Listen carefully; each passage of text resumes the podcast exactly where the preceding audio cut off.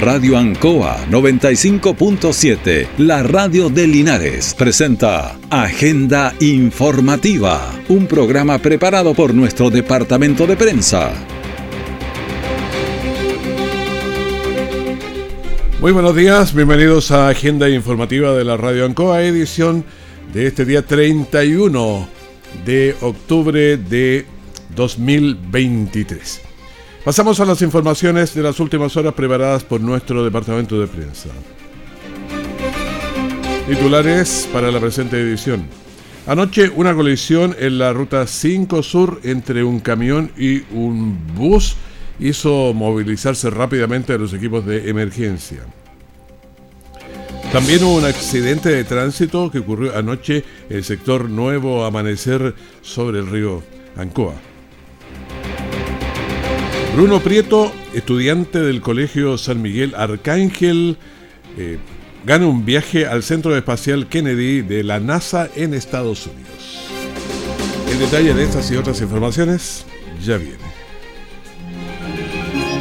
Jueves 19 horas por Radio Ancoa 95.7 y TV5 Linares. Un completo análisis de la realidad nacional. Piedra Roseta. Las claves para entender la actualidad con destacados panelistas. Informarse es vital.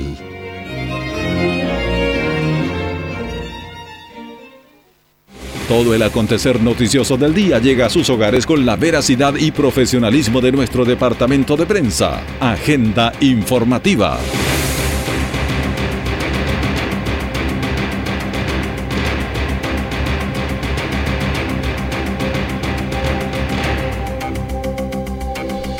Bueno, estamos en el último día de, de todo lo que es este mes de octubre, día de la reforma también, ¿ah? 506 años de aquel hecho en 1517, que es el motivo también del Día de las Iglesias Evangélicas que se corrió un poquito antes en esta oportunidad.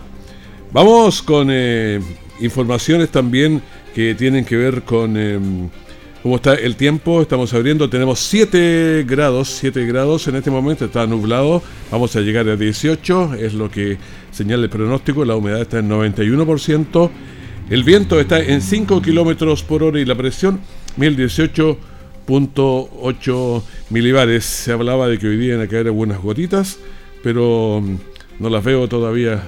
Ojalá que no caigan hoy día. Vamos a ver.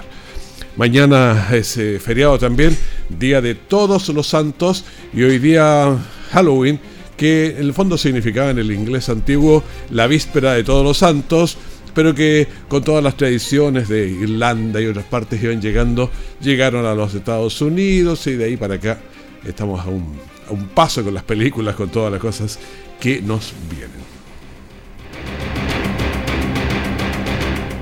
Bruno Prieto, estudiante de 5 años del Colegio San Miguel Arcángel de Linares, se ganó un concurso de la Fundación Educacional Oportunidad para ir al Centro Espacial Kennedy de la NASA en Estados Unidos. Bueno, en, la, en el marco de esta campaña Haz que despeguen de la Fundación Educación Oportunidad, se realizó una ceremonia en el Colegio San Miguel Arcángel de Linares, donde se entregó una placa recordatoria por su promoción de la asistencia de niños del, nivel parvulario. Entonces, había que tener buena asistencia para participar y este es un concurso regional. Escuchemos a um, Yanira Ale, jefa del programa de asistencia de la Fundación Educación Oportunidad nosotros llevamos a cabo una campaña que se llama Haz que despeguen y esa campaña permitió eh, de alguna manera premiar o incentivar a los niños y niñas de nuestro país con asistencia destacada del primer semestre, eh, cuyo premio eh, es un viaje a la NASA, al Centro Espacial Kennedy en Florida, Estados Unidos. Bueno, estamos viendo este, esta oportunidad importante. El concurso tuvo 16 eh, ganadores, uno por cada región, y tenía como requisito fundamental asistir a jardines infantiles o escuelas públicas o, o particulares también subvencionadas y haber logrado sobre un 90% o más de asistencia entre marzo y junio del 2023. Vamos a escuchar a Jimena Rojas, que es la directora del Colegio San Miguel, que nos explica. De la región, él es el único ganador. Así que mm, hoy día quisimos hacer este reconocimiento. Bueno, la Fundación Oportunidades también nos trajo mm, este, este, mm, esta plaquita donde se señala eh, que el estudiante obtuvo este premio y que en el mes de enero ellos viajarán a Estados Unidos hacer un recorrido por la NASA. Bueno, en la región del Maule el ganador fue Bruno Prieto, quien tiene 5 años y asistió a Prekinder con un 97% de asistencia y realizar el viaje en enero de 2024 va a ser su, gran logro ¿ah? en compañía de su, de su mamá. Vamos a escuchar a Mauricio Prieto, que es el padre de Bruno. Cumplimos con los requisitos de, de esta base del concurso, así que hoy ya nos están entregándonos nuestros premios, así que muy contentos de, este premio por, por, mi hijo, que me siento muy orgulloso de él. Bueno, estábamos escuchando al papá entonces de a don Mauricio Prieto, pero alguien que siempre trabaja mucho en todo este asunto porque son los que tienen que preparar a los niños para que tengan un 97% de asistencia, un niño de 5 años, cuando pasa los primeros días, los fríos y todo eso, ella fue Cristina Ábalos, que es la mamá de Bruno. También muy orgullosa de mi hijo por el premio que le otorgaron. Eh, destacar que a él siempre le ha gustado venir a clases, agradecer a la fundación y al colegio por estar siempre apoyando a nuestro hijo, recibiéndolo y cuidándolo cada día como lo hacemos nosotros. Bueno, los 16 representantes de cada región de Chile visitarán el Centro Espacial Kennedy en los Estados Unidos. Este está en Florida, eh, cerca ahí del, del, mar Atlántico. Y Bruno eh, irá como representante entonces del Maule y viaja con su madre. Estoy contento. ¿Dónde vas a ir? Yo voy a ir a Estados Unidos. Yo voy a viajar en un avión.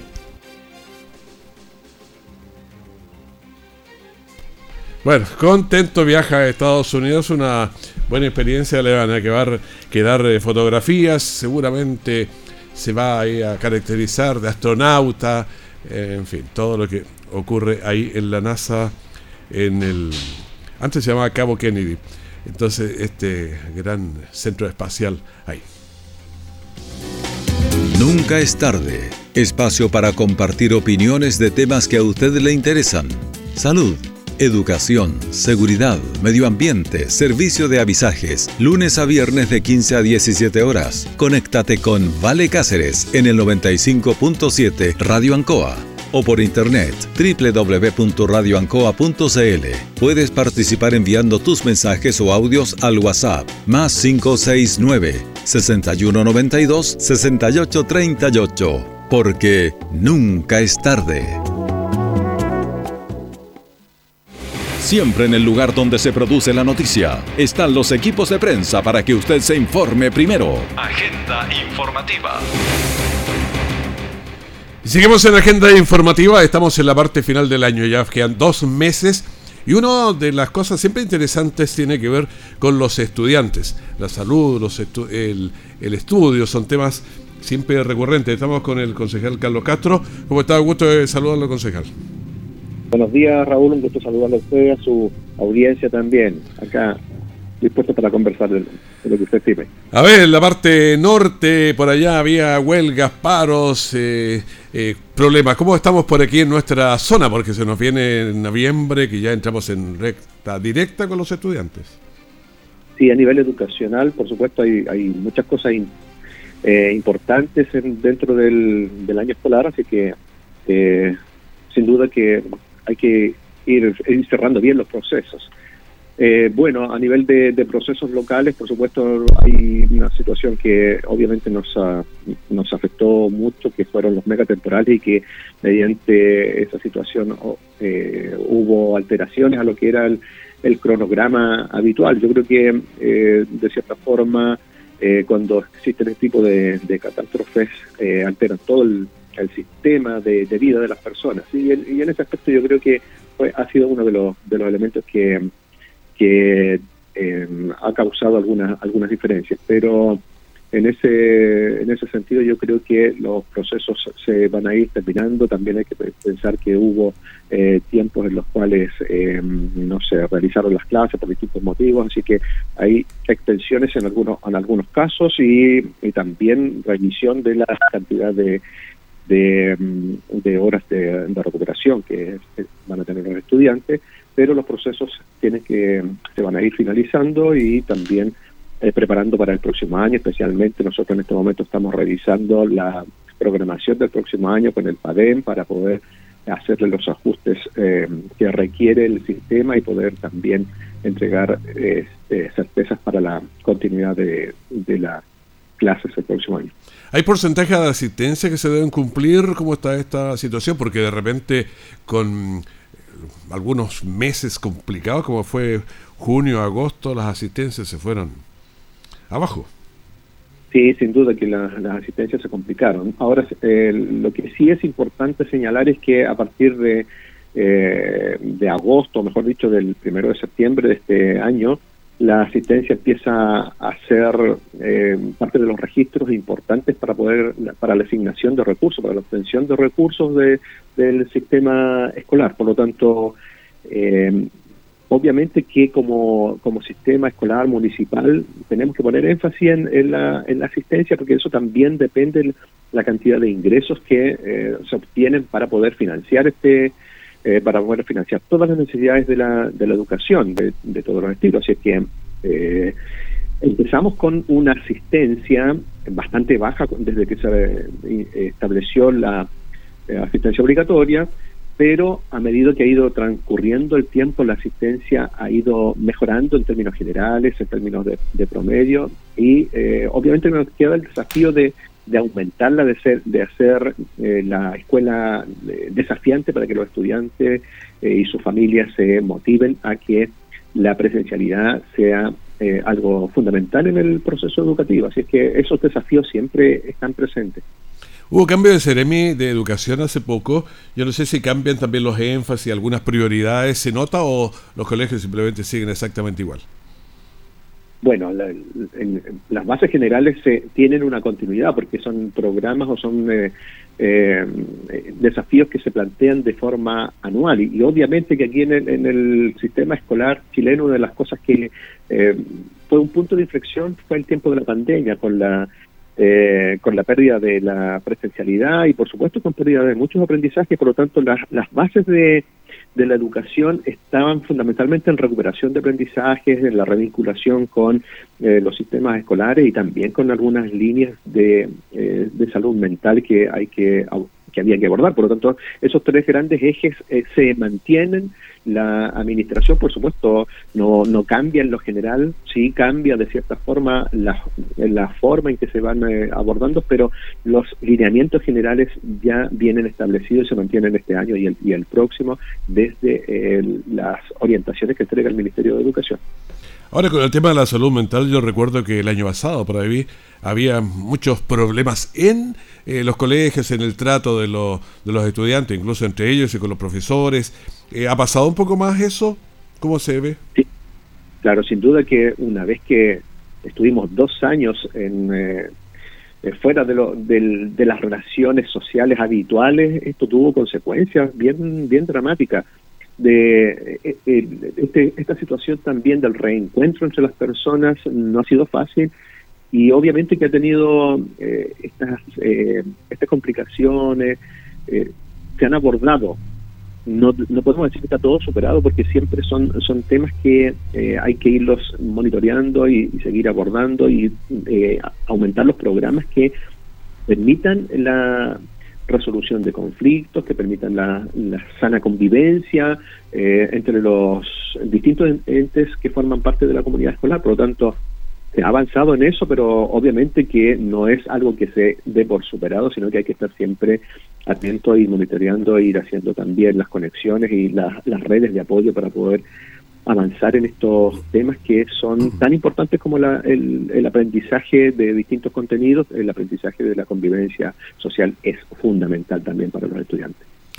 He visto que en otras ciudades, aquí en Linares no conozco muchos casos, pero hay muchos alumnos libres que simplemente le enseñan a sus padres en las casas y la verdad es que no dudo de los aprendizajes que pueden ser muy buenos, pero me preocupa a veces la, la convivencia, aprender a negociar, eh, tú me das esto y yo te doy lo otro.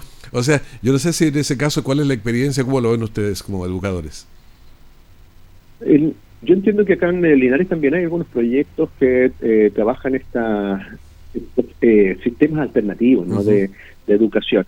Desconozco yo cuáles son los resultados, pero mm, eh, sería interesante hacer un estudio comparativo ahí de qué tipo de, ventajas tienen estos eh, sistemas alternativos y que mm, puede ser también que en algunas áreas nosotros desde el mundo municipal o de la escuela formal podamos incorporar o, o aprender o viceversa.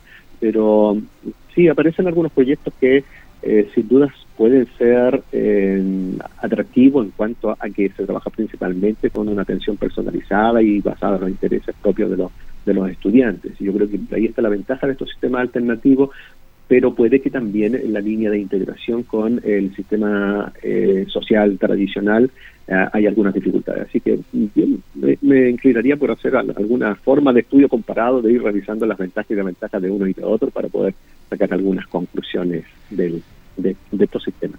Es interesante. Y quizás lo último, me gustaría saber cómo vamos en el tema de la relación que había de la municipalidad, los pagos, esto que nos tuvo en vilos durante, no sé, un mes o dos meses, no sé, hace, hace un tiempito atrás. ¿Cómo va eso? ¿Se ha solucionado? Mire, eh, se hicieron varios esfuerzos eh, y de hecho dentro de los últimos informes que nos han entregado de la parte de finanzas de, la educación municipal es que eh, los compromisos de la, de la parte de,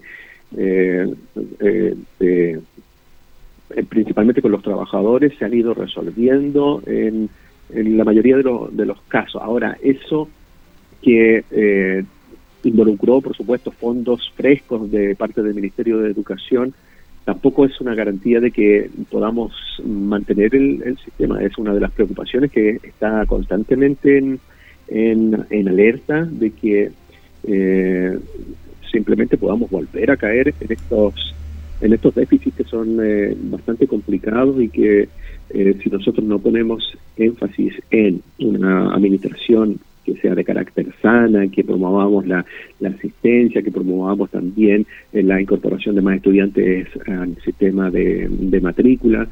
Eh, vamos a tener eh, dificultades, por lo tanto yo creo que lo, por una parte se soluciona la, la situación del año, la situación coyuntural, pero también hay que pensar en el futuro, de cómo esto se va abordando y cómo se va estableciendo una administración financiera sana para, para el TAN, cosa que hasta hasta la fecha no lo ha sido del todo y hay que buscar mejores estrategias y mejores estrategias para poder enfrentar lo que se viene y lo que eh, permita hacer un traspaso también muy eh, transparente y, formal a los sistemas locales de educación cuando venga el caso que ese proceso ya se ha iniciado dentro de la, de la comuna. Bueno, le agradezco, concejal Carlos Castro, por esta conversación con nosotros aquí en la Radio en Agenda Informativa.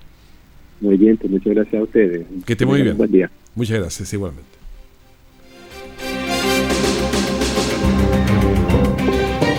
Arcatel Asociación Gremial de Canales Regionales de Chile, te informa que muy pronto cambiará la forma de ver televisión en nuestro país. Ya comenzó la transición de televisión análoga a digital y en pocos meses podremos disfrutar de una señal de televisión en alta definición y totalmente gratuita. Sé parte de esta nueva forma de ver televisión al alcance de todos. Adelantémonos al fin de la televisión analógica en Chile. Más información en tvd.cl.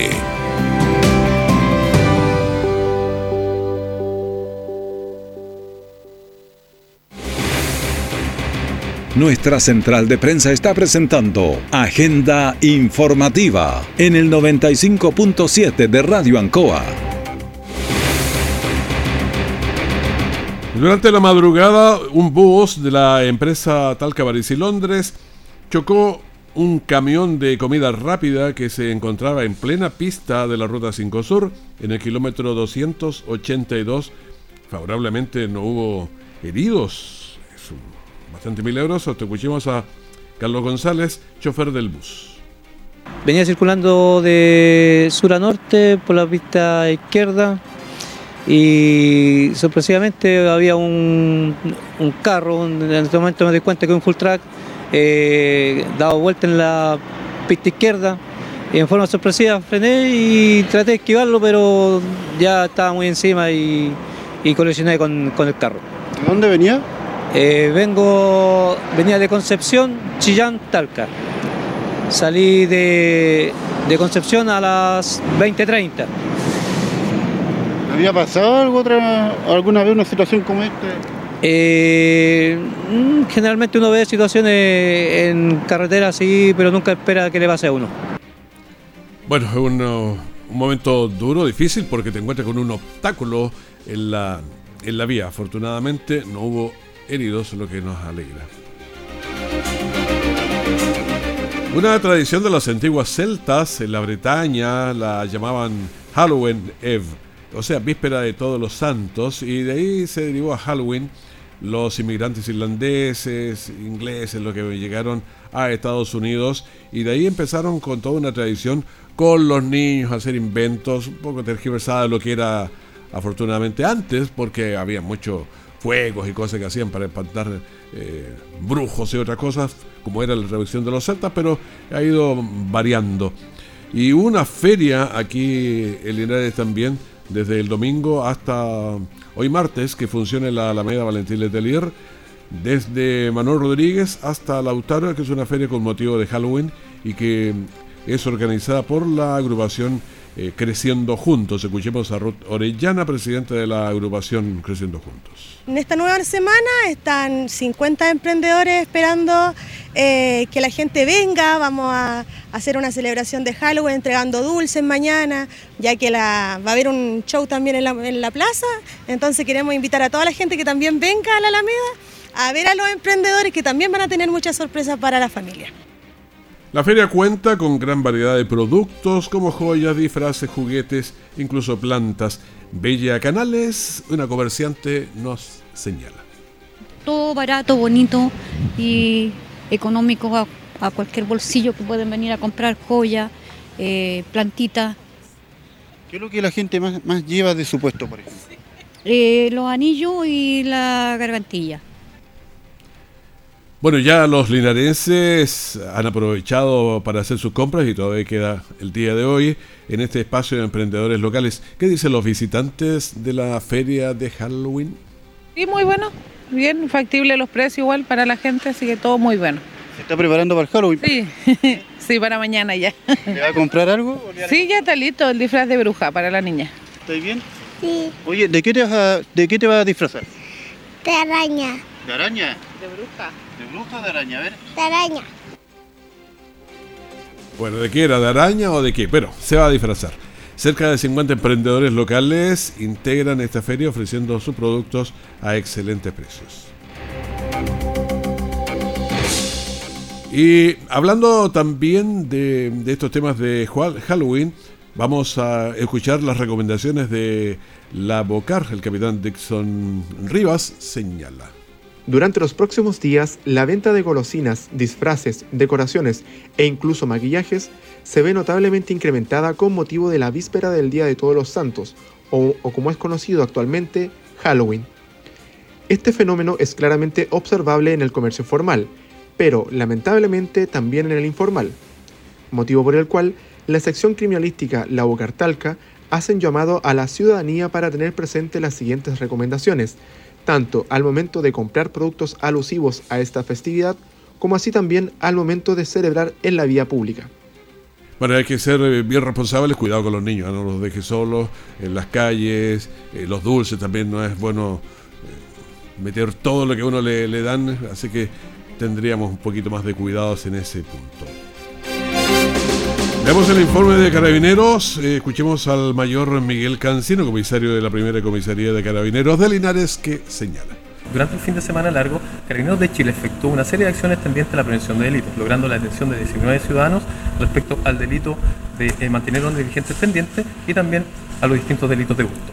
A raíz también del fin de semana se adoptaron varias acciones preventivas respecto a la conducción en este sentido que se efectuaron más de 1.500 fiscalizaciones al tránsito, logrando eh, detectar 250 infracciones al tránsito, principalmente radicando este en exceso de velocidad y el hecho de conducir sin licencia. No obstante a ello, se generaron nueve accidentes de tránsito, en los cuales resultaron 17 personas lesionadas y teniendo que lamentar la pérdida de la vida de una persona adulta de sexo masculino. De esta manera hacemos un llamado a las personas a las medidas de autocuidado, teniendo presente que próximamente también se genera un fin de semana y también feriados que hablan y vienen en relación con la salida de Halloween y algunas otras situaciones especiales. Bueno, estamos entonces con estas recomendaciones en el día de hoy que usted las tenga en cuenta. También en horas de la tarde de ayer, Carabineros detuvo a un sujeto por homicidio en Longaví. Estos son los carabineros de la subcomisaría de Longaví que eh, detuvieron ayer lunes a un sujeto por presunto homicidio en la comuna. El hombre fue identificado con las iniciales MAA R de 60 años, quien habría apuñalado a un hombre de la tercera edad también de 63 años, SAAP, eh, que estaba en el interior de un vehículo. Escuchemos cómo fueron estos hechos. Nos señala el capitán Juan Francisco Fuentalba, jefe de la subcomisaría de carabineros de Longaví. Personal de carabineros de acá unidad logró la detención de un sujeto por su presunta participación en el delito de homicidio, donde habría fallecido una persona de 63 años de edad con domicilio acá en la comuna de Longaví. Es un procedimiento que aún está en desarrollo, se están realizando todas las diligencias tendientes a establecer la dinámica y lo que habría motivado este lamentable eh, desenlace. Y por otra parte también el Ministerio Público eh, dispuso la concurrencia de la Brigada de Homicidios de la Policía de Investigaciones para que realizaran el trabajo en el sitio del suceso. Bueno, eh, lamentablemente se producen muchos hechos. Aquí también podemos dar cuenta de otros. Eh, la PDI realizó diligencias por tres robos aquí en Linares y también en San Javier. El primer hecho se registró en la noche del domingo, donde sujetos desconocidos ingresaron a un establecimiento educacional de la comuna de Linares, quienes sustrajeron diversas especies, principalmente tecnológicos, eh, avaluados en 2 millones de pesos aproximadamente. Una situación similar fue la que ocurrió en dos organismos públicos en la comuna de San Javier, donde sujetos desconocidos se llevaron un total de 10 computadores con un avalúo cercano a los 10 millones de pesos. Así, la Fiscalía de Flagrancia instruyó a los detectives de la Virolinares y la Vicrim en San Javier realizando las primeras diligencias. También eh, investigaciones eh, y los investigadores policiales, con un apoyo de la Oficina de Análisis Criminal, continúan realizando diligencias a fin de dar con la identidad de los imputados eh, desconocidos para dar cuenta a la Fiscalía conforme avance el desarrollo de esta investigación. Estaremos ampliando estas informaciones en nuestros próximos informativos.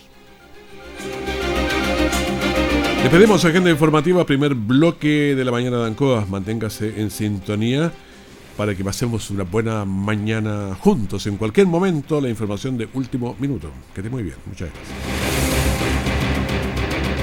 Radio Ancoa 95.7, la radio de Linares, presentó Agenda Informativa, todo el acontecer noticioso del momento preparado por nuestro departamento de prensa. Radio Ancoa, por la necesidad de estar bien informado.